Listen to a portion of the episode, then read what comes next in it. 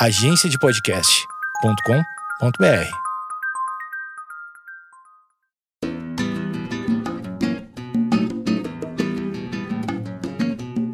eu sou o arroba Matozinhos, esse é o Geekonomics Podcast, já fazendo hoje um episódio, mais um, segundo ao vivo, vai virar rotina, e a partir desse episódio, nós vamos disponibilizar o áudio dessa gravação, com alguma pequena edição, é óbvio, lá também no nosso feed do Geekonomics Podcast, só em áudio. A grande Ainda diferença... bem, né? Ainda bem. O último não foi, não, por alguma incompetência dessa pessoa que vos fala. Mas eh, esse próximo aqui eu já me organizei e irá, eu garanto. Mas então, a partir desse episódio, a gente optou por fazer a gravação ao vivo, porque a gente fica um pouco mais próximo de vocês. Vocês conseguem ver a gente fazendo besteira por aqui. E também porque a gente aproveita e ativa em definitivo o nosso canal no YouTube, que ainda tá pouco movimentado. A gente tem poucas coisas lá, basicamente alguns vídeos que a gente fez de teste. Mas com o Geekonomics Podcast, a gente vai ter uma playlist lá exclusiva, aonde você vai poder assistir a gente gravando e escutando ao mesmo tempo. Então a gente também agora adiciona esse serviço para o Geekonomics Podcast e a versão editada vai ter alguma melhoria no áudio, alguns cortes da grande bobeira que é sempre o início de uma live e vai ter alguns cortes só, mas vai estar tá lá normalmente nas plataformas que você já conhece. Uh, vai estar tá no Spotify, no Google Podcast, Apple Podcast em qualquer aplicativo que você tem aí para buscar feed RSS de podcast. Então você pode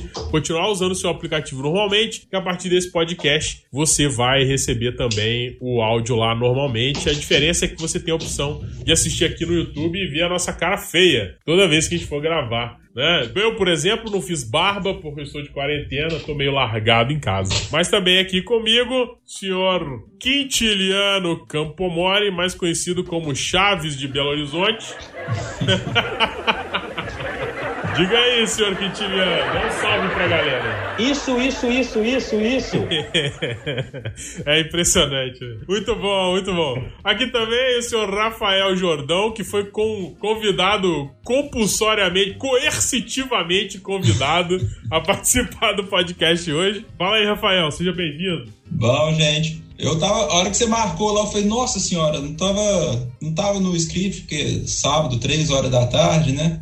É, esse é um podcast para aposentado, né? Você grava sábado, três da tarde. Mas. É o horário aí. do xadrez. Xadrez da dama, do baralho. Não, o xadrez agora tem que ser online, tem que ensinar o pessoal a jogar online, xadrez. E isso vai ser o mundo novo agora, né? É, exatamente. Mundo novo, vida nova. E a gente, nessa mudança, né? Eu acho que hoje o tema aqui é mundo pós-isolamento, pós-pandemia. Então acho que a, a, primeira mudança você já consegue enxergar uh, na própria gravação do nosso podcast. Ou seja, a gente está agora transmitindo online isso via Zoom. O Zoom não patrocina esse podcast ainda. Atenção, Zoom pode patrocinar. Mas podia, podia. podia. Você está ouvindo o Geekonomics Podcast, onde nossa racionalidade é questionada e a economia comportamental é explicada. Nossa verdadeira humanidade desvendada sem reservas e com a dose certa de ciência e reverência.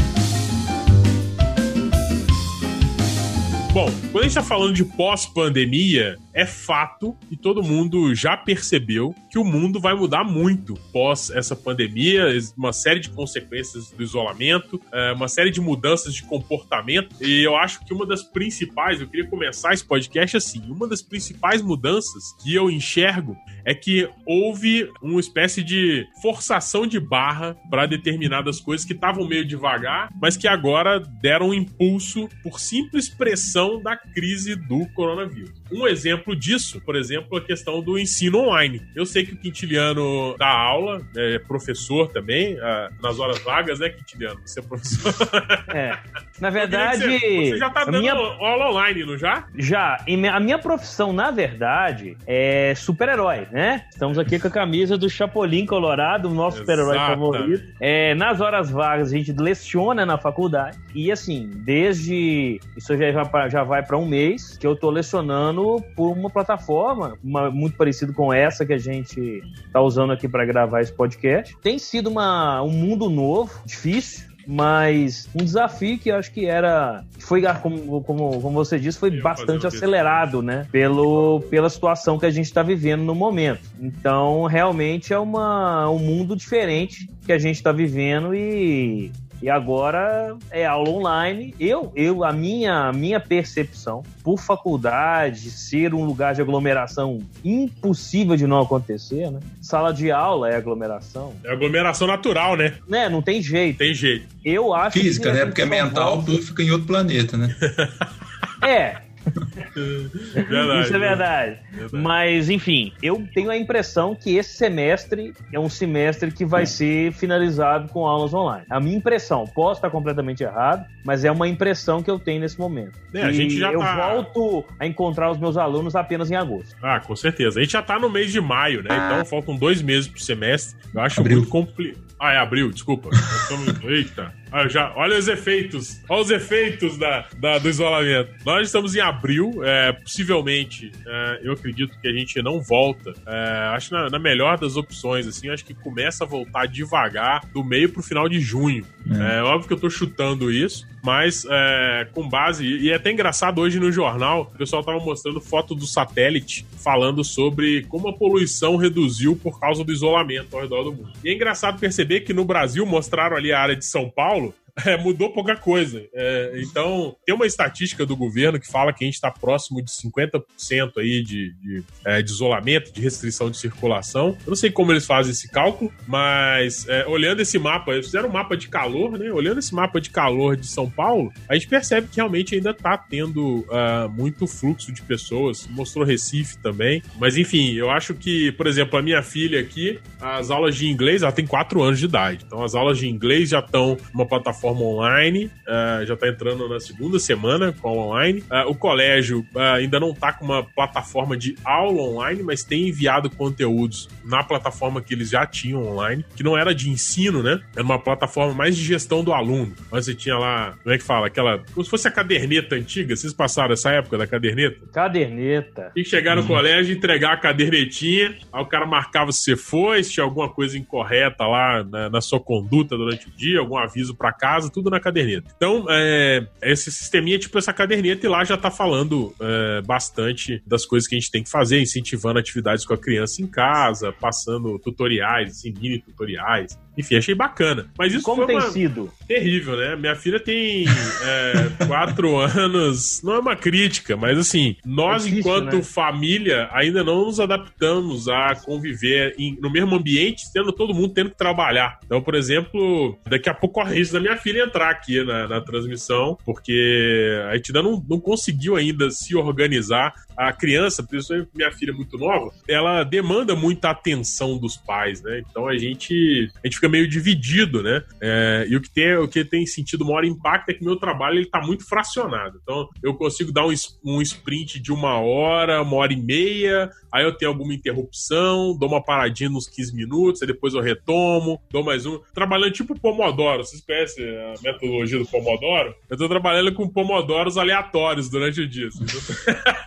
Cada hora que dá, um pouquinho aqui. Aí acontece muito, tem acontecido muito. Algumas tarefas mais operacionais, assim, de relatório, análises que eu faço no trabalho, eu tenho feito é, mais pro fim da noite, assim, que aí a criança já tá um pouco mais cansada, já, já gastou energia que tinha que gastar, é, fica um pouco mais tranquila e isso facilita, né, a vida. Mas eu dei muita sorte nessa, nessa, nesse isolamento, porque eu moro em casa, né, então eu tenho uma áreazinha aqui razoável na frente da casa que serve pra criança dar uma voltinha de bicicleta, a gente consegue fazer algumas atividades é, ao ar livre ainda, tomar um solzinho de vez em quando. Então, mas enfim, eu tenho uma pergunta pra gente começar aqui efetivamente. Vocês acham que eu, eu tava refletindo sobre essa questão do isolamento é, e o contexto atual? Você acha que as pessoas vão ficar mais avessas ao risco depois dessa situação? Hein, Rafael, o que você acha aí? Mais avessas ao risco? É, mais conservadoras em relação a gasto de dinheiro, investimento. Cara, cara, todo mundo sempre fala que você tem que ter uma reserva de dinheiro, tal, três meses, aquela história toda. Mas isso até então, o impacto disso era muito, vamos dizer assim, não era tão visível. É, é, algumas, é, algumas pessoas, óbvio, já passaram por situações complicadas de desemprego, doença, enfim.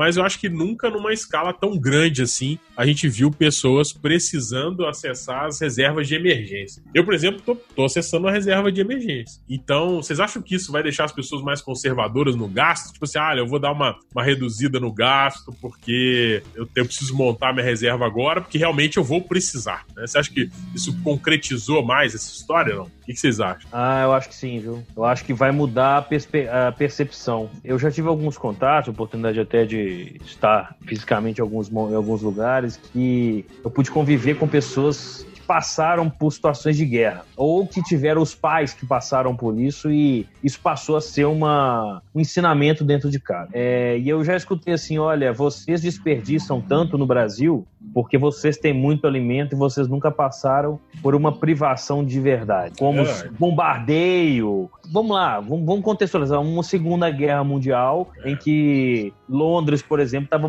sendo bombardeada pela pela Força Aérea nazista e você não sabia se você ia ter suprimento para a semana que vem. Eu já ouvi falar, olha, vocês ia colocando né, o, o, Brasil como um todo, desperdiçam muito alimento, não aproveitam cascas de alimento, coisas assim que realmente é, a gente não pensa, não para para pensar o que a gente faz em muitos momentos, porque é, a gente nunca teve uma situação de uma complicação tão grande assim de ter uma situação de guerra, por exemplo. A gente não está vivendo uma situação de guerra contra um inimigo, vamos dizer assim, que está do outro lado com a baioneta na mão, hum. mas é um inimigo que realmente pode é. fazer mudar a sociedade, né? Que é o nosso assunto do nosso papo de hoje, né? Então, acho que essas coisas vão mudar. Eu tenho a impressão que isso vai mudar. Eu, particularmente, penso o seguinte: é, depende de algumas coisas, entre elas o tempo que a gente vai ficar isolado. Né? Também é. Quanto é maior o tempo, acho que mais a gente vai dando valor nessas coisas. Mas ainda assim, eu vejo. Em, eu separaria em dois grupos, que esse momento de isolamento está sendo pesado para a maioria das pessoas, principalmente autônomos, que estão sentindo isso na pele de uma forma muito pesada, e outros que estão passando de uma forma leve. Mas agora, sim, existem pessoas que estão passando por isso, ainda isolado, alguns ainda estão fazendo festas, coisas. Essas pessoas eu acho que pouco vão mudar após o advento. Você acha que ainda tem gente acabar. que está isolado, mas que tem uma espécie de mecanismo aí todo. Tá, tá numa bolha ainda, tá, tá isolado, bolha. mas tá numa bolha de não tá vendo isso ainda. Com certeza. E sim, eu acho que tem o, o, o, fenômeno lá que aconteceu na China, que assim que reabriu, o pessoal foi em loja, na loja da Hermes, gastou rios e rios de dinheiro comprando artigos de luxo. Isso me lembra um pouco até o conceito mesmo de temptation bundling, que é o conceito em que a partir do momento que você se priva de uma coisa, depois você pode se dar uma compensação depois. Então, eu acho assim, a questão do consumo propriamente. É, a gente vai ter um pouco de, de cautela, principalmente que as pessoas estão sem dinheiro, o dinheiro está com baixa circulação, mas eu acho que voltando um pouco ao nível que estava antes, as pessoas vão acabar se esquecendo, a não ser que isso dure um bom tempo. Uma coisa Aí, que me chamou a atenção. Ou que porque... tenham intermitência, né? Que a gente, é. eu já ouvi muitas, muita gente falando isso. Olha, são períodos de reclusão, período de de circulação normal de pessoas, período de reclusão. Porque a pessoa pode muito bem assim, estou recluso nesse momento, sair, agora eu tenho que me compensar. Não, eu vi uma coisa muito interessante no início do isolamento, tão... e agora ainda tá muito frequente isso, o pessoal tem falado muito de delivery, né, de comida. Uhum. É, e eu fiquei refletindo sobre isso, acho que a galera que tá muito no delivery é que tá mais na bolha, né, porque uh, o orçamento, cara, não tem jeito. Se você fizer a conta, é muito mais vantagem você fazer sua própria comida em casa claro. do que pedir no delivery. É muito mais barato. E como, como o próprio Quintiliano falou, a gente é, nunca passou por um momento de guerra, né, de privação, é, como a gente está passando agora, fazendo uma analogia aí com principalmente com a Segunda Grande Guerra. Tem uma coisa interessante, cara, que eu acho que isso é meio que. Tem gente que demora a cair a ficha. Eu acho que tem a questão do Temptation Bundle que o Rafael falou. Quando, quando der uma afrouxada nesse isolamento, eu acho que isso, a tendência disso é voltar. É, tem a eu questão mesmo da pequena. Já marquei, é, já marquei cerveja, barzinho. Puta, com tanta gente que eu vou ficar 15 dias sem vir em casa. Meu Deus. é a minha previsão. É a minha previsão. Tem o negócio da pequena indulgência também, né? Que a pessoa, ah, eu tô muito tempo em isolamento, eu vou me permitir ter uma, um comportamento X. Essa história do delivery, cara, eu acho que é muito emblemática, assim, porque é insustentável. Como é que você vai ficar em casa é, vivendo Pedindo pizza? É, não dá, cara, é complicado. Tanto do ponto de vista de saúde, aí é óbvio que o pessoal vai falar assim: ah, não, mas tem a marmitinha, fit, tá, tá, tá. Mas a gente tem sabe um saladão, é, todo mundo sabe muito bem o que pede nos aplicativos aí, no iFood, né? É. Acho que, vamos lá, né? Não dá pra chutar nada, mas todo mundo sabe muito bem o que pede. E eu tenho certeza que a grande maioria. Uma não, começa com P, outra começa com H. É, exatamente. É, exatamente. Vai, é por aí. É. Por exemplo, mas uma coisa é, interessante, a gente até publicou no Geek essa semana um, um, um, levantamento que o New York Times fez, é, que ele mostrou já os impactos agora no isolamento é, de determinadas categorias de consumo que eram esperadas. Né? A gente teve é, queda de 80% de viagens, shopping caiu 55%, mas isso é esperado porque está fechado. Uhum. Né? Agora, tem categorias que aumentaram. E aí, cara, é interessante a gente, a gente ver, eu tô abrindo aqui para colar, a gente tem mercado online, cresceu muito a, a, a demanda, é, streaming em geral, streaming de vídeos, streaming de música, tipo Spotify. De todos os segmentos. Todos os segmentos. Supermercado. Supermercado, supermercado, e aí isso indica que pode ter uma galera que tá na bolha consumindo delivery, mas tem muita gente que já tá avançando no mercado e possivelmente tá é, consumindo mais nesse comércio porque tá já fazendo o seu dever de casa, né? Tá fazendo comida em casa, tá? Já tá bem mais recluso. E eu achei interessante que teve um gasto menor com móvel, é, que é celular, né? Planos de celular. É, as pessoas estão em casa, não precisam do é, pacote de dados, estão talvez. Wi-Fi, né? Eu é. olhei outro dia meu pacote de dados, é, eu consumi 3%. Deixa eu ver o meu aqui, vou até olhar. Nossa, eu nem olhei. 3% então, em 10 dias. Eu nem controlo isso, eu também é. é não. Uma das coisas que eu fiz... 20 dias, consumi 25%. 25% não, 10%. É, eu tô bem porque, eu, eu, olha só, coisas que você faz na pandemia, no isolamento. Eu tive que arrumar o Wi-Fi aqui de casa. Basicamente, eu conecto muito no, no computador, cabo, porque o Wi-Fi oscila demais, às vezes tem que fazer umas coisas mais complexas, tipo jogar videogame, né? então Wi-Fi não é legal. Ô, ô, Rafael, Mas, assim, é. É, é, isso, tarefas complexas, acho que eu assim, relatório, é. não, trabalho. Jogar videogame, jogar videogame, gravar podcast e tal. Mas enfim, eu arrumei o Wi-Fi aqui em casa, uma coisa que a gente fez durante, durante a pandemia, mas um comportamento que, voltando pro nosso assunto de mudança, né? Um comportamento que eu mudei, assim, foi a questão de raciocinar mais sobre os gastos. Então, toda despesa que aparece agora tem um momento maior de reflexão. Assim, olha, peraí, eu vou gastar com o quê? Peraí, isso aí, e na minha cabeça já tem uma separação clara entre o que é essencial e o que não é essencial. Então, eu falei no início essa questão de a gente estar tá mais propenso a, a comportamentos mais conservadores, né, mais propenso a evitar risco, baseando também nessa experiência pessoal. Eu tenho realmente, eu tenho é, refletido muito sobre cada real que eu, que eu vou gastar. Então tem aquela história, né? Opa, peraí, é, precisamos gastar. Então, ok, precisamos gastar. Como vamos gastar? Como faremos isso? Então, é, todo gasto que eu tenho feito tem é, aparecido isso. E eu tenho sentido mais é, dor da perda. Não sei se é porque eu estou é. usando o recurso da reserva de emergência, é, se isso está batendo um pouco, pesando um pouco mais, mas estou nesse ponto, assim. É, eu também tenho, tenho medido e assim, já reparei em questão de gastos, eu reparei já uma redução de alguns gastos importantes. Né, como bom economista, né, né, a gente é planilheiro. Planilheiro. Planilheiro. Eu tenho uma planilha de gastos junto com a digníssima esposa, senhora Raquel, para quem manda um beijo. É, ah, de contas, né? Tava não demorando. Podemos, não podemos, né, perder Tava a oportunidade. demorando. É o senhor e... média. Média. Nós temos uma planilha de gastos que a gente vai lançando lá o que um e o outro gasta e tem um compilado para a gente poder fazer o nosso primeiro um controle e também saber o que, que cada um tem que repassar para o outro em termos de gasto. Eu redu, já percebi redução de conta de luz, conta de energia elétrica, reduziu. Reparei um gasto, uma redução muito grande em alimentação fora de casa, que está sendo zero, e uma mudança de comportamento nosso, é que eu até gostaria de compartilhar o podcast de ontem, se eu não me engano, é, do CBN Sabores, lá da, CB, da, do, da CBN, né, com o Rusti Marcelini, que ele falou que as pessoas estão voltando a fazer pão em casa. Pão, e a gente fez pão. um pão, esse pão. A gente pão, um e pão. bolo. Nossa, pão bolo. Pão, bolo, a gente, bolo. Caraca, Quem não a fez bolo primeira, não tá, não tá fazendo isolamento social direito. primeira tendência, né? Essas casas de bolo, chance de quebrar enorme aí. Enorme. Bolo em casa. E a gente tá fazendo aqui pão. A gente fez um pão aqui, assim, eu colaborei, né? A Raquel fez mais. Ah, ela fez duas, duas Ou pães, seja, um pão você não fez normal. nada, né, que Não, eu ajudei um pouco, cara. Pior que eu ajudei. Eu lavei a louça. Eu- Exatamente. não, eu sou um bom risoteiro, mas Puta, Um pão- risoteiro, um isso aí. padeiro- Isso um aí, padeiro. cara, isso aí carece de evidências objetivas, esse risoteiro aí. Carece, carece. É, é, já temos um convite em aberto. Já temos um convite em aberto. Eu queria compartilhar esse podcast, que é o podcast de ontem, um, um comentário do Ruxo Marcelino na CBN, e ele tava falando do prazer das pessoas em voltar a fazer algumas coisas em casa, com pão. Que é algo que demora, tem que, tem, a massa tem que descansar, tem o tempo ali de, de, do fermento. É, e é uma coisa que assim, a gente. O que, que a gente tá fazendo? A gente começou a fazer um pão na hora do almoço, né? aí fomos, fomos trabalhar enquanto a massa descansava.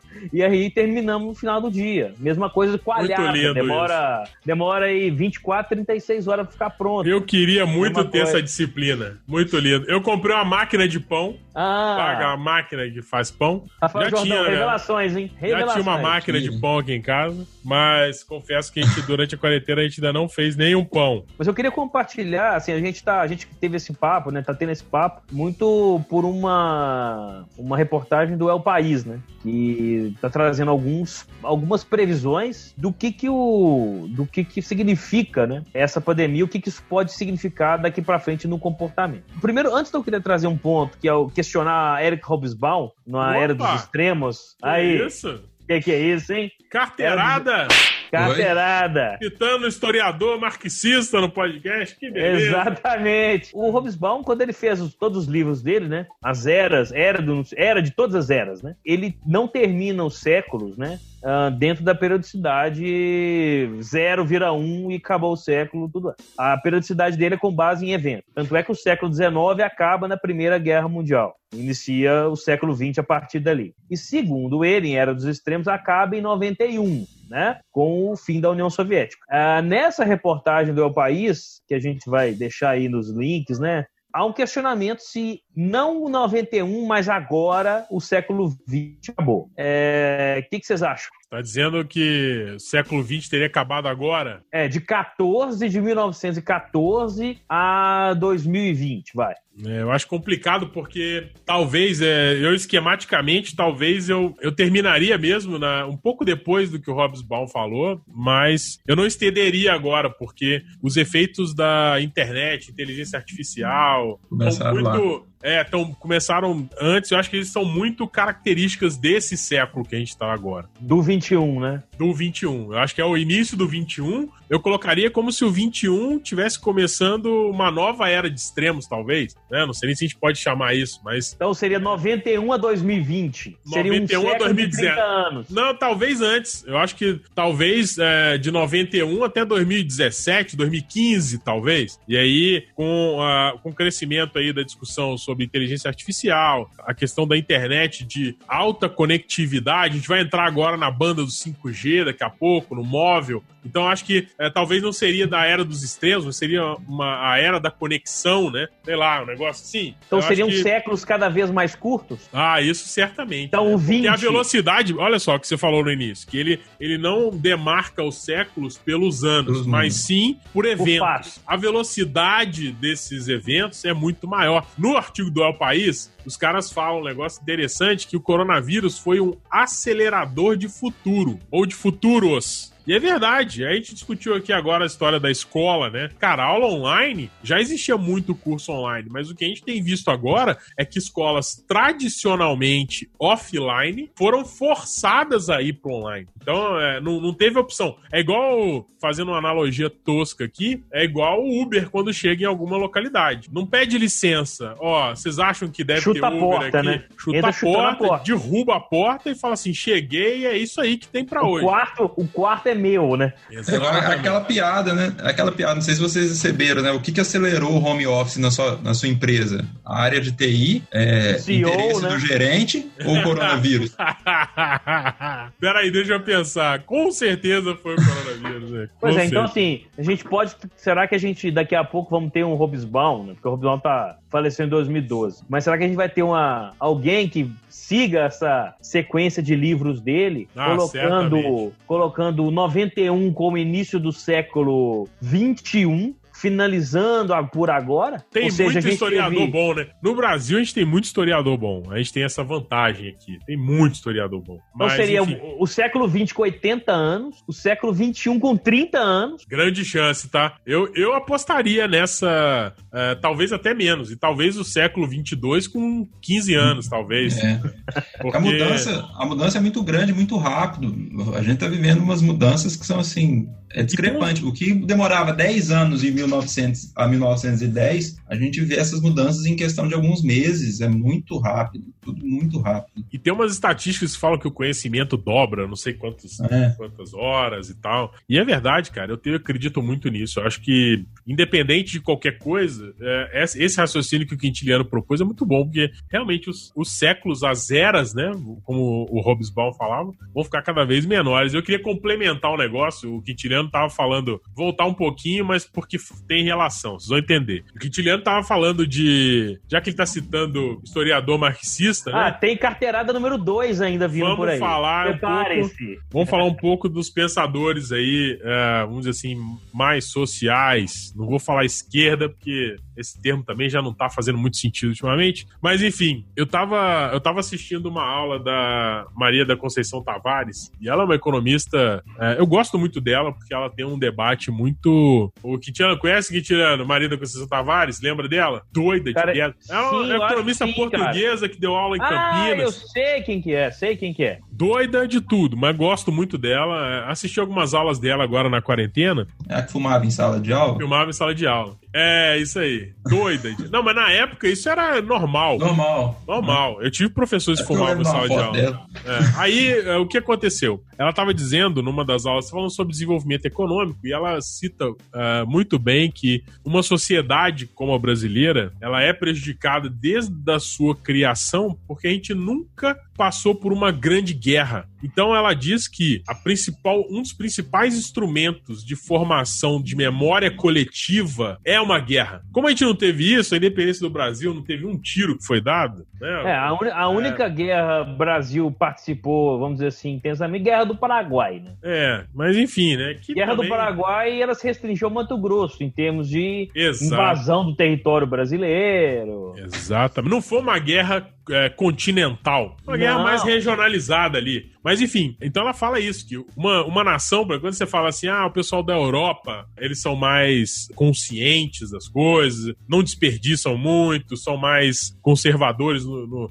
na questão de poupar dinheiro e tal, ela, ela justifica, ela acredita que um dos motivos principais desse, dessa conduta é o fato deles terem passado por uma grande guerra, eles terem sofrido uma grande guerra. Eu achei essa reflexão interessante. E passando para os dias de hoje, eu não sei se essa crise do coronavírus, com essa história da gente estar tá isolado em casa, se isso vai ser suficiente para gerar uma memória coletiva na população brasileira a respeito de situações, vamos dizer assim, extremas, né? E voltando aí pro tema que o Quintiliano puxou do livro do Hobbes Ball. Inclusive, olha que legal, é, ninguém é 100%, né? Eu indiquei esse livro nas minhas aulas. Olha, eu indicando o livro de historiador marxista nas minhas aulas. Que legal.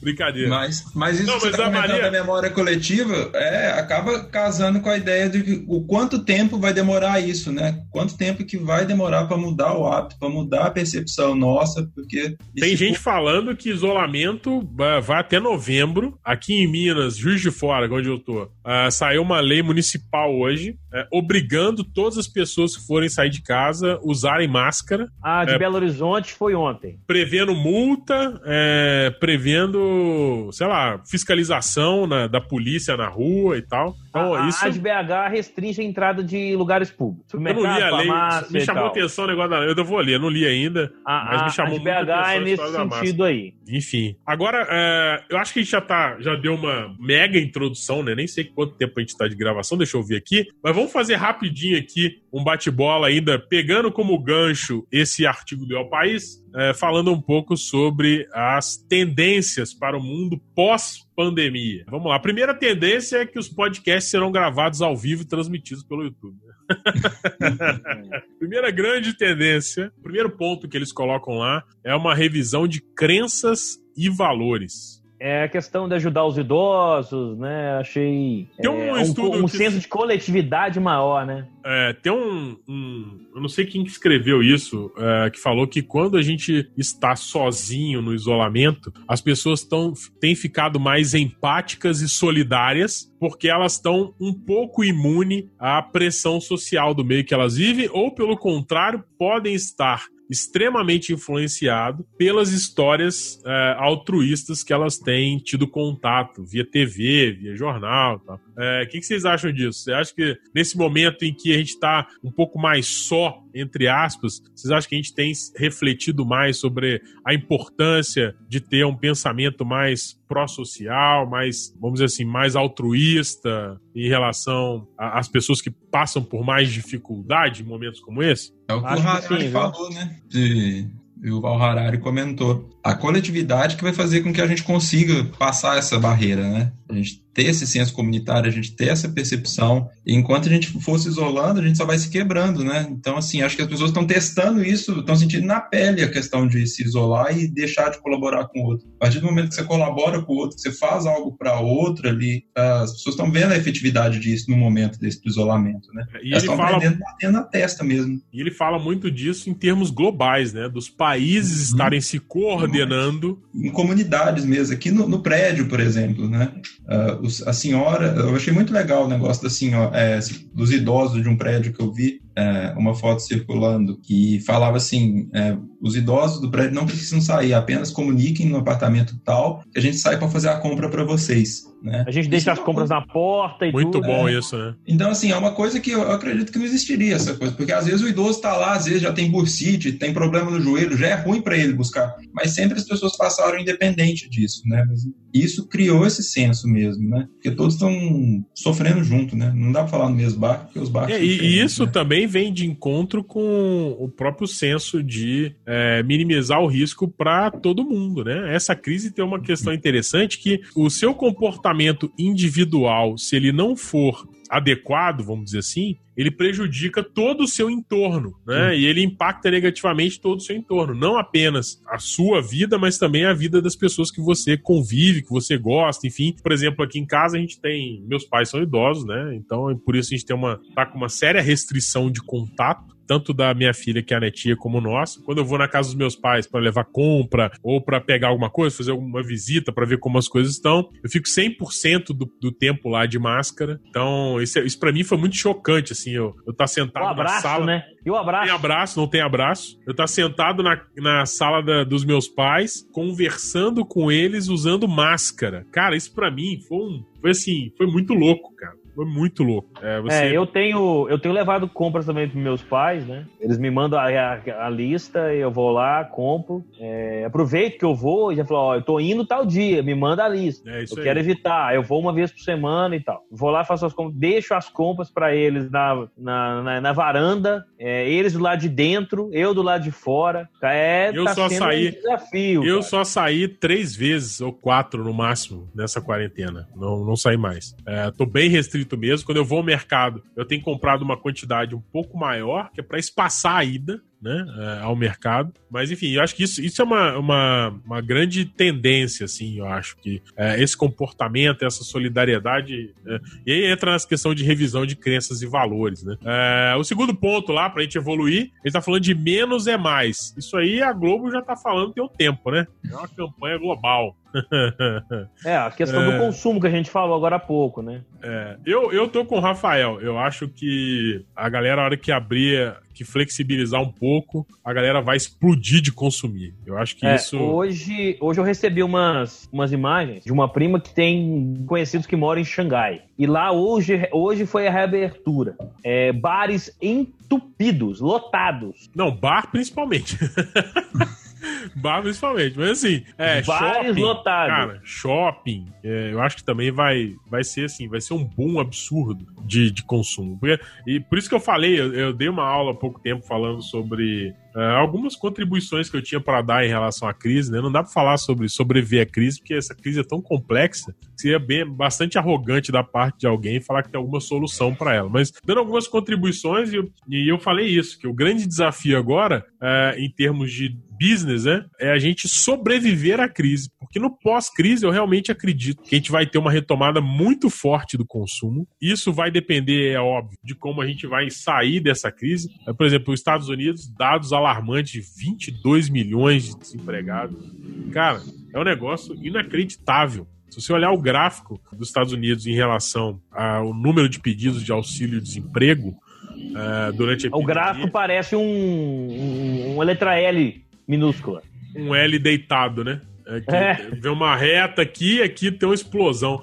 Rapaz, é muito chocante aquilo. Você pensar que 22 milhões de pessoas já foram impactadas diretamente pela crise e já estão so- sobrevivendo de é, subsídio do governo. Então, Mas- nesse contexto, o menos é mais faz muito sentido, né? Porque as E pessoas vão ter do que se governo- adaptar. Subsídio do governo significa Chicago em problemas, escola de Chicago em problemas. É, Paulo Guedes com insônia. Paulo Com Guedes. insônia. Insônia. Crise de identidade, o cara tá sentindo mal, cara, certeza. Não tem como, tá sentindo mal. É, é umas. É, é, cara, é muito difícil. Eu já tô na linha, é, eu tô numa linha, vamos dizer assim, mais mediana em relação a essas coisas. Eu acho que realmente a gente não existe solução teórica no conservadorismo, no liberalismo. Eu acho que a gente tem que pegar um equilíbrio disso aí. Uma corrente só ideológica não, não consegue resolver. É, não tem como. É muito extremo. Então, eu acho que quem tá indo para um lado só focando, ah, quem tá indo com enquadramento estreito aí, né? Quem tá com framing só numa, numa, numa linha ideológica, eu acho que vai errar muito. Acho que o segredo é a gente mesclar isso aí. E é isso se a gente pensar. Eu tava até discutindo outro dia, refletindo aqui, se nós teremos nesse século um grande economista, como a gente teve na saída da, da crise de 29, com o Keynes chegando e, e- e trazendo suas teorias a respeito de como a gente. que também foi uma transição de, de, de liberal para um pouco mais intervencionista. É, a nossa, a nossa piada interna, né, de Paulo Keynes, né? Paulo Keynes. Eu tinha esquecido disso. O ministro, o ministro Paulo Keynes da economia brasileira. Você vê que o Guedes está tão impactado. Um Chicago sei, Boy, um Chicago Boy. eu não sei se ele tá. Ironia do destino. Ironia total. Eu não sei se ele tá é, enfraquecido dentro do governo ou se ele está é, realmente numa crise existencial, porque tem aparecido muito pouco, né? E quando apareceu, ainda apareceu de uma forma extremamente equivocada, a meu ver. É, eu só queria fazer um parênteses. Faz Antes um parênteses. Na verdade, um. É o 11 primeiro item dessa lista da, do El País. Hoje, é, eu escutei um podcast que é muito bom, chama Tecnocracia. Ele é do pessoal do. Manual do Usuário. E esse, tecno, esse Tecnocracia, ele é feito pelo Guilherme Felite. E ele estava discutindo uma coisa muito legal. Inclusive, no, no site deles tem a descrição completa do podcast. É um texto que ele escreveu, ele transforma em podcast. Também não estão Ah. patrocinando esse econômico. Não, não estão patrocinando. Mas é bem legal, eu recomendo, a gente vai colocar também na descrição aí do, do YouTube. Ele traz um assunto muito interessante. Como que em um mês de isolamento, que a gente está completando praticamente hoje, né? Como o impacto disso em unicórnios, em startups que já tiveram demissões muito grandes. Vou dar um exemplo daqui, de uma daqui de Belo Horizonte, que o pessoal deve conhecer, também não patrocina esse podcast, que é da Max Milhas. Foi uma demissão Nossa, Max Milhas foi inacreditável um caso surreal, meu. é 130 pessoas, assim, de Pois é. 180, entendeu? É, a Max Milhas mandou embora muita gente, ah, ou seja, ah, com um mês de, de, de- de isolamento, né? E, e é isso. Para o negócio da Max Milhas, por exemplo, é um, um efeito direto, né? Que é viagem de avião. A empresa está tendo problemas assim inacreditáveis. E o que que esses unicórnios que dependem de Uber, que dependem de fluxo de pessoas, o exemplo que a gente deu agora da Max Milhas, como que isso, essa, elas vão se sustentar? Ou isso, essa injeção de capital, de ter sempre um valuation sempre muito maior do que antes. Isso será que isso vai mudar será que a gente vai ter aí só os, os grandes de novo, que tem muito caixa para aguentar pancada, uh, e essas empresas que dependem de muito de capital e dão prejuízos constantes, para ir a partir daí conseguirem chegar lá e, e, e começar a ter lucro, vão desaparecer? É, eu Queria deixar seguinte, essa perguntinha aí pros, pros Quase colegas. impossível. Eu, uma coisa eu tenho certeza, assim, vai existir uma discussão ou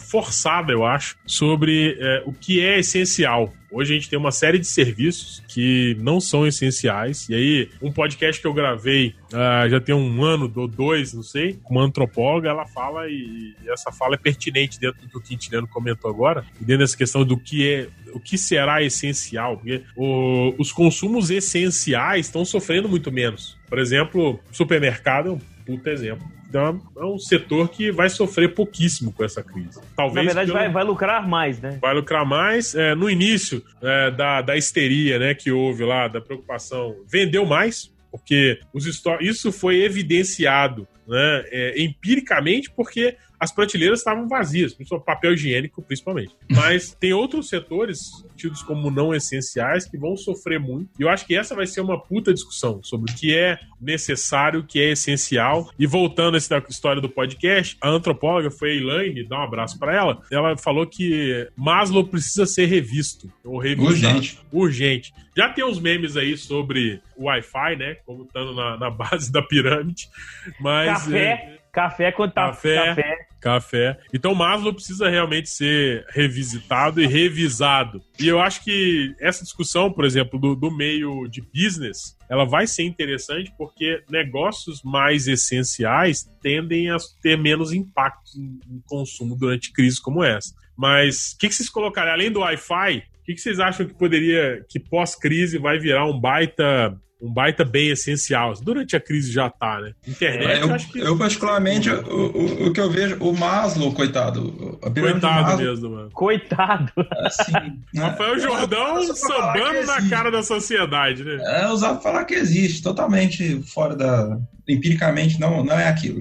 Eu vejo realmente que as pessoas vão fazer uma revisitação do que é essencial, mas ao mesmo tempo vai haver movimento por parte de, mesmo com a descoberta da economia comportamental, questão de escolha das pessoas, o pessoal do marketing, o pessoal que desenvolve serviços, eu acho que eles vão voltar e vão começar a achar de novo essas brechas, vão achar de novo coisas, e o que a gente achava que ia ser só essencial, nosso leque não aumentar mais, voltando para mais ou menos o que era antes. Por isso que eu comento muito do tempo que isso vai durar, quanto a gente vai mudar até mudar o nosso padrão de perceber. Mas ainda assim, uma equipe com um marketing, um economista comportamental, com o pessoal lá atrás da psicologia, eles vão às vezes falar, nossa, eu não precisava disso, agora eu acho que eu preciso, sabe aquilo? Você acha que essa mudança, então, agora, ela, ela pode ter acontecido temporariamente? Eu acho que, que é precisa de muito tempo para que a gente consiga mudar isso de forma efetiva, né? É, e o pessoal acho... do marketing não vai deixar, né? É, eu acho que o pessoal vai começar a achar outras coisas, a gente começa a achar outras necessidades que estavam latentes ali, que a gente nem sabia que estavam. Eles são ótimos em achar isso. Né? Um outro ponto que eu acho que a gente pode também refletir a respeito, que, repetindo, né? Qualquer previsão agora é exercício de futilidade. Não tem como é. a gente saber, mas eu acho que uma, um outro movimento que pode acontecer, que todo mundo fala, ah, a internet, todo mundo agora faz tudo online, não sei o quê. Pode ter um movimento contrário. A pessoa pode agora, nesse isolamento, refletir que as relações sociais são muito mais importantes, fazem muito mais falta, que o online não supre isso na sua integralidade, que a gente precisa conviver mais. Isso pode ser também um movimento possível é um movimento possível, né? Das pessoas se, se reencontrarem com Mais do que mandarem mensagem, né? Menos virtual, exatamente. Uma coisa que eu tenho certeza que vai mudar. Troque uma reunião por um e-mail. Isso aí as pessoas conscientizaram. Hum. Opa, verdade, verdade. Troque uma reunião verdade, por e-mail. O e-mail é a maior praga do século. É o e-mail. Cara, eu tenho uma. A caixa de e-mail de vocês é zerada, certinha? Nossa, nunca, né? Tipo assim, uma vez por ano, talvez, né? É, ela fique zerada. Uma vez por ano. Muito. Cara, e-mail é um negócio improdutivo. Troca uma reunião presencial por uma tarefa executada, não por um e-mail para alguém. Hoje eu não sei vocês, mas muito e-mail que eu recebo de trabalho é conforto psicológico. E aí a gente ainda tem aquela história. O cara te executou te um negócio. O problema é seu. É. Primeiro, ou ele tá é, te dando ciência de um assunto para dividir responsabilidade contigo, pra ele não ficar com aquilo sozinho. Ou assim, ele ó, terminou e tipo, Na hora que passou. deu uma merda, na hora que deu uma merda, eu assim, eu avisei o cara por e-mail. Te avisei que ia dar merda primeiro. e tem outra coisa. Ele, ter, ele, ele, ele, ele jogou, quando ele te manda o um e-mail, a responsabilidade não é mais dele. É, exatamente. Ele, ele ficou livre, né? Então ou vai ser isso, ou então vai ser que acontece muito também. Você recebe um e-mail lá, resposta, resposta, resposta, resposta, resposta do assunto. Aí você vai olhar, a pessoa, no final das contas, tinha três ou quatro na, na lista de distribuição do e-mail, e na hora que você está recebendo, é a pessoa assim, ok, recebido, entendi, obrigado. Porra, cara, Agradeço. não precisa agradecer. Por favor, não agradeça. Sem top mais três e meio na caixa de entrada do cidadão. Aumenta a ansiedade dele no trabalho, porque ele vê que a caixa tá subindo. E ele vai olhar, é ok, obrigada, né? Tá aqui, não pode. Então, assim, eu acho que, enfim, a gente já tinha, já tinha alguns movimentos falando sobre esse excesso de reunião, né? De reunião sem produtivo. Eu tô tentando eu tô, vou ter que abrir aqui, porque eu tô com. Ó, vou recomendar um livro dos caras do Basecamp.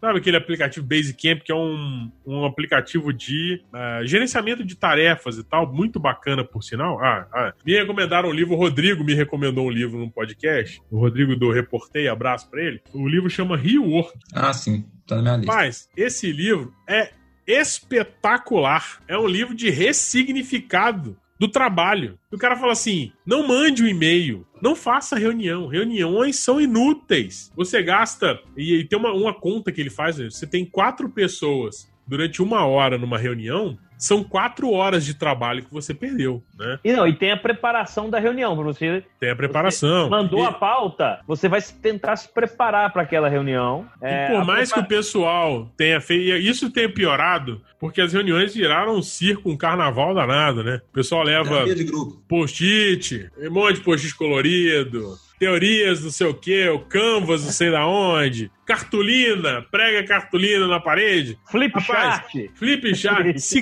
gasta um tempo absurdo um negócio desse, para no final você ter uma conclusão pífia ou, ou, não ter nenhuma ação definida. Então acho que isso, isso realmente. Mas muitas das reuniões também é que a gente fala de, de fazer uma terapia de grupo. Né? Senta lá, espalha o problema, todo mundo escutou, todo mundo desabafou, sai e ninguém resolveu nada também. Né? É, isso aí. Não, Essa é a reunião, exatamente. Reunião de desabafo é toda hora, né? Geekonomics Podcast. Ciências comportamentais aplicadas que ajudam você a tomar melhores decisões. Então, vamos lá. Considerações finais. Vou por ordem alfabética. Senhor Quintiliano. É, mais uma vez é um grande prazer a gente estar aqui batendo esse papo, né? É, conversando um pouquinho com colegas de garbo e elegância é, sobre um Nossa, assunto tão peraí, peraí. Você pode falar isso de novo? Porque eu vou anotar. Minha mãe vive falando que eu vou passar pra ela me elogiar desse jeito de garbo e elegância. É garbo e elegância. É, rapaz. Esse isolamento tá te fazendo bem, Quintiliano. É, o vocabulário tá ampliando, rapaz. Quando a gente não tem nada pra ler, a gente lê o, o, o dicionário Caras, Isso aí é vocabulário, é revista Caras, hein? Se eu não me engano. Não, não. dicionário Wise, rapaz. Você tá assistindo não, a Mauri Júnior na Bandeirantes, coluna social. Listen to the ground. ah, se eu é. tivesse essa música na agulha aqui. Ah, mas Nossa. eu, eu não posso editor, colocar, senão o YouTube corta, gente. YouTube editor, mas no podcast e no, no áudio podcast pode, pode colocar. Inclusive aí. tem a música também da banda Corona, que é a vocalista brasileira, inclusive. Banda Corona, Jesus. Tem uma banda que chama isso? Tem, procurem. Procurem Banda ah, Corona. Banda vocês vão adorar, vocês vão adorar. Vou procurar. Eu prometo que eu vou procurar. Vai. Não, vai. Esse, e vocês conhecem a música, é certo, é certeza. Meu é, Deus. Aquela. Ah, é mesmo. Banda Corona. É. Ah. Meu Deus, não é ser banda Corona, não, gente. Não é possível. É, chama banda Corona. não é possível. É verdade. Muito bem. Então sigamos, Quintiliano. Suas considerações, Quintiliano. É, escutem Rhythm of the Night, banda Corona 93, acabei de olhar. Então, assim, é um grande prazer a gente bater um papo mais uma vez sobre essas perspectivas aí da, da dessa pandemia, né? Do isolamento social que a gente está tendo. É uma experiência nova para todo mundo. Com certeza vai ser um, uma coisa que nós iremos contar para os nossos netos, né? É... Eu sobrevivi. né? É, eu sobrevivi. É, alguns alguns estão aparecendo que sobreviveram à Segunda Guerra Mundial, né? E estão sobrevivendo ao coronavírus, mas enfim. Uh, a gente não teve a oportunidade de ver algo parecido num mundo completamente diferente, que foi a gripe espanhola, né? que tudo parou também, campeonatos esportivos pararam. É, e aí, né, apesar de não ser um grande jogador, mas ser um, uma, acompanhar, uma pessoa que acompanha o esporte, como o Rafael Jordão, é, até o mundo do futebol, os valores inflacionados, tudo será revisto. Valuation de empresas, valores de rescisões de, de atletas, salários. É... Façam como a NFL. A NFL há muito tempo estabeleceu um teto pro salário. Acabou. Não passa daquilo. Acabou, né? É razoável isso. Achei bem é, razoável. E aí eu acho que uma coisa que vai mudar bastante, é, mesmo após a abertura das porteiras, né? Bares, shoppings e tal, é, eu acho que as pessoas vão tentar se reunir um pouco mais, mas não em ambientes tão aglomerados. Acho que aquela visita na casa de um amigo vai mudar. Vai ter visita na casa do amigo, vai ter. Não vamos marcar num bar, vamos fazer uma reunião um pouco menos aglomerada. Isso eu tenho a impressão que isso vai acontecer. E o carnaval, ah, então, vai acabar então nessa sua primeira? Cara, o carnaval é uma coisa que. Merece é um podcast. Que eu, tô pagando para ver, cara. Porque bloco de rua, Salvador, cidades históricas de Minas, que tá um pouco. caiu bastante, mas. O carnaval de São Paulo, o carnaval do, de blocos do Rio, de BH também é, e Recife, né, com Galo da Madrugada, todos os blocos lá. E eu acho que aquilo, aqui, olha, é, é uma coisa pouco divina. Se o coronavírus tivesse vindo um pouquinho antes, ainda não tivessem fechado as coisas e pessoas contaminadas tivessem ido para, para o carnaval, seria como o que a gente viu na imprensa rolando aí da Filadélfia, que teve um, um evento reuniu 200 milhões de pessoas e tinham 50 mil mortes daí a duas semanas. É, Mas você acha que corre o risco do carnaval mudar assim? Eu acho que. Eu, cara, eu acho que a, a tradição é muito forte. Eu, eu também que... acho. Mas hoje teria carnaval? Ah, não. No meio da pandemia, não. Mas eu acho que passar um ano é uma coisa. Passar pois um é. ano. Mas com vacina ou sem vacina? Com vacina, o papo é outro. Eu vou estar imunizado, tá valendo. Agora, com vac sem, sem vacina, vacina é. eu, eu não iria pra rua. Ponto. E eu, e eu, e eu gosto de um bloco de rua, gosto de me divertir. É, acho que vai ser uma. É um ponto. É uma decisão difícil. Agora vamos lá. Você tá fazendo as suas considerações finais ou tá gravando outro podcast? Estou já introduzindo o próximo podcast. muito bom. Um abraço, é... gente. Ah, muito bem. Obrigado, senhor Quintiliano, por ter usado pouco tempo para as suas considerações finais aqui. É a, é, a, é a quarentena, a gente tem mais tempo por isso. Muito bem. Eu vi o Rafael se movimentando ali no vídeo, isso é bom, porque a gente já consegue prever. Aposto que ele vai indicar um livro da prateleira. Não, mas, vou, enfim... não vou indicar não, vou indicar não. Ah, atenção, senhor Rafael Jordão. Tira o Robisbão, tira o Robisbão da, da, da Eu não vou indicar, não. Vou indicar, considerações Esse cara de palma, caralho. Oh, muito bem. o Senhor dos Anéis aí, ó. Eita, muito bom. Quantas páginas? Agora. Quantas páginas? Eu vou indicar o livro. A Sociedade do Anel tem ah, deve ter umas 400, 500 páginas. Nossa, leiturinha rápida. É, é, três dias. É. Não, quarentena, né?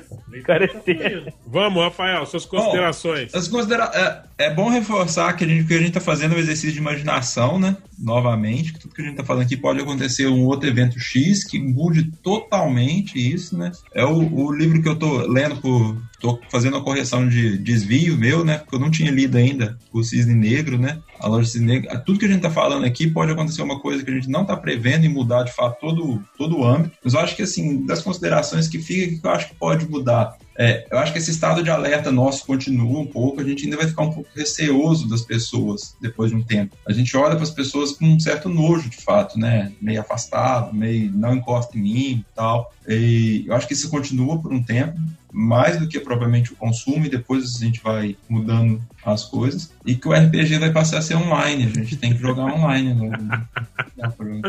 eu tô jogando, eu tô jogando MOBA. Ah, muito bom. Eu vou montar uma mesa, vou montar uma mesa online, eu vou mandar pra você. Hoje, hoje. É o que? D&D? D&D? É o D&D, D&D. D&D, tô dentro, pode montar aí que eu tô Vou montar, Falar em jogo online, sabe aqueles, aqueles games que você tem que sair de uma sala? Como é que eu esqueci o nome daquilo? Escape Room. Escape Room, Escape Room. Escape Room Online, já pintou aí. Sério? Aí, é. Eu tô jogando um jogo de economia. É, quem quiser pode olhar lá no meu canal de streaming. É, chama. É, como é que chama? Trópico. Trópico ah, 6. Ah, eu sei qual é. Trópico 6. É hilário. Você gerencia online, uh, online uma ilha. Não, tem que baixar. Você gerencia uma. É online, mas você baixa local, né? Enfim. É, você é o presidente de uma ilha. E eu achei bacana porque, na verdade, eu tô estudando para fazer um post no, no Geek. Ele tem uma. Ele é um jogo sobre decisões. Então você é um cara que tá no, na posição de presidente e o jogo vai evoluindo e vai te propondo uma série de decisões. E tem uma inteligência artificial por trás que, com base na decisão tomada, o jogo segue determinado rumo. E tem uma área muito engraçada, cara. Por exemplo, você, você tem que agradar os grupos ideológicos da ilha. Então você tem os capitalistas, os comunistas e os religiosos. E aí você chega a um determinado ponto, você tem que, você tem que definir se você vai construir uma fábrica, se você vai aumentar o salário ou se você vai criar uma igreja. Então você já viu aí é, é como que o jogo é interessante. Cara, eu, tenho esse jogo. Mas se fosse Paulo Keynes. Só que eu nunca joguei ele. Paulo eu Keynes. Paulo, se fosse Paulo Keynes, o que você faria, Matosinho? Não, eu vou aproveitar as minhas considerações finais, né? Eu, se fosse Paulo Keynes, eu contrataria é, 100 mil pessoas para cavarem buraco quando terminarem, retaparem esses buracos. Ah, mas enfim, eu não sou keynesiano, hein? Imagina só, hein? Na verdade, eu sou numa crise de identidade profissional ideológica. Eu não sou keynesiano, eu não sou conte liberal. Mais, conte mais sobre isso. É, eu sou, sou. Não, na verdade, o melhor termo que define a minha posição ideológica hoje enquanto economista é o termo que eu brinquei há pouco tempo isso no Geekonomics. Eu sou um surrealista econômico. Ou desesperado é, econômico. É, eu sou surrealista. tipo assim, cara, é tudo tão maluco que não dá para você cravar mais lugar nenhum. Mas enfim, eu, essas minhas considerações. Vou, terminar minhas considerações finais com duas coisas. Primeiro, convidando você para ir lá ver eu jogar a tropa. Eu ainda tô fazendo streamings aleatórios, mas já tem alguns vídeos lá para você entender o jogo. Um jogo bem interessante, dá para você se questionar a respeito das decisões. E acho que é um bom exercício em épocas de quarentena, isolamento, um bom exercício para nossa equipe econômica, para nossa equipe ministerial fazer. Né? Porque o jogo é muito hábil do ponto de vista de inteligência artificial, porque a partir do momento que você toma uma decisão, ele replica uma série de consequências no jogo. Então, ele mais pessoas ficam insatisfeitas, uma comunidade ideológica fica puta contigo, a outra fica feliz, você tem mais desenvolvimento, você tem mais crescimento econômico, mas você tem mais degradação ambiental, você tem mais poluição. Então, assim, cara, o jogo é muito inteligente. Então vale a pena, você pode seguir lá. A segunda coisa, para minhas considerações finais, é que nesse momento de isolamento, eu fui revisitar uma série de coisas, é, de conhecimentos que eu tive na faculdade, é, livros que eu li no passado. Então, eu também fiquei meio entediado de ficar lendo as mesmas coisas, fui partir para outra coisa. Então, eu assisti a aula da Maria Conceição Tavares, pessoal lá de Campinas, que tem, uma, tem um direcionamento ideológico bem diferente do, do meu, mas que são interessantes, que tem boas coisas a dizer, a gente precisa ouvir. E eu acabei pegando um livro da minha época de faculdade para reler, que eu comprei no sebo aqui, ó, ele tá velhinho, vou indicar. Então, hoje, já que o Rafael não quis, indicou O Senhor dos Anéis, eu vou indicar uma coisa mais séria aqui. Esse livro aqui, ó, do John Kate Galbraith, A Era da Incerteza. Olha que título bom para esse momento que a gente está passando, A Era da Incerteza. Então ele fala aqui nesse livro a história das e é um ideias... livro extenso, né? Bom para ler na quarentena. Tá amarelado, ó, porque é velho mesmo. Essa segunda edição aqui da editora Pioneira, que já faliu, e não foi por causa do corona. Essa edição aqui, segunda edição, 1980. Não é porque eu nasci esse livro aqui, tem a minha idade. Então, é. É, história... é protesto, hein? É protesto. 80 é pouco. 80, 80. 80 é pouco. Ah, enfim. Baby Boomer. É, história das ideias econômicas e suas consequências. Baby Boomer vão ter os Coronials também, né? Que Coronials. vão sendo feitos muito nesse bom. momento de isolamento. Aí E os quarenteners? os coroners, os quarenteners. Muito bom. Então eu recomendo esse livro, Era da Incerteza, Kent Galbraith. Eu tô lendo ele porque ele tem uma ligação direta com as aulas da Maria Conceição Tavares lá. Da... Eu, que você, se você quiser, eu posso deixar o link aqui. Eles gravaram uma série de aulas, da época do vídeo cassete. É, o áudio é horrível, a imagem é péssima, mas a aula é tão boa que você assiste. Eu assisti, eu acho que 10 aulas, são 13. É, vale a pena se vocês ligarem. Eu vou deixar o link aqui. Quem quiser ler um livro longo, só uma indicação de livro, Hans Morgenthal é o autor, Deus. Política entre as Isso. Nações. Eu, eu, eu tive que ler esse livro para poder fazer minha monografia. São mil páginas. Meu uhum. Deus. Não ele está ali, isso. ele está na minha estante. Eu vou trazer no próximo podcast. Não, Só que a estante não tá aqui. Liga aí, a, estante, a estante não tá por aqui. É, Democracia na América. Outro livro gigante. Muito bom também. Mas é isso, então. Vamos encerrando esse Economics Podcast. Eu vou agradecer a você pela audiência e lembrando que agora, nesse e a paciência. E a paciência, óbvio. uh, nós mudamos um pouco esse, o esquema aqui. Então você pode assistir agora o Economics Podcast no YouTube, gravação ao vivo. Vai ver nossa carinha lá gravando ao vivo o podcast. E a gente também está disponibilizando agora o áudio dessa gravação ao vivo, editado nos nossos feeds aí rotineiros, Spotify, Apple Podcast, Google Podcast, qualquer outra plataforma de podcast. Lembrando que você também consegue escutar e, e ter acesso aos links desse podcast lá no geekonomics.com.br e também nos nossos canais aí de conteúdo, redes sociais e afim. Então é isso, muito bom. Se você gostou desse vídeo, clica aí, dá um joinha, marca o sininho para ficar ligado nas próximas gravações. Elas vão acontecer toda semana é, em horários esdrúxulos. Então é isso, eu vou encerrando aqui essa transmissão. Galera, é isso aí, a gente se fala. Vamos combinar a próxima pauta. Fui! Até!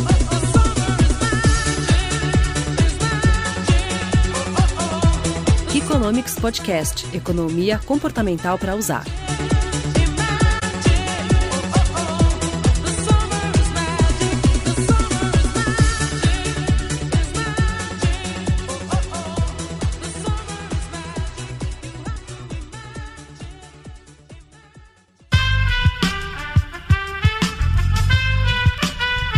Este podcast foi editado por Aerolitos Edição Inteligente.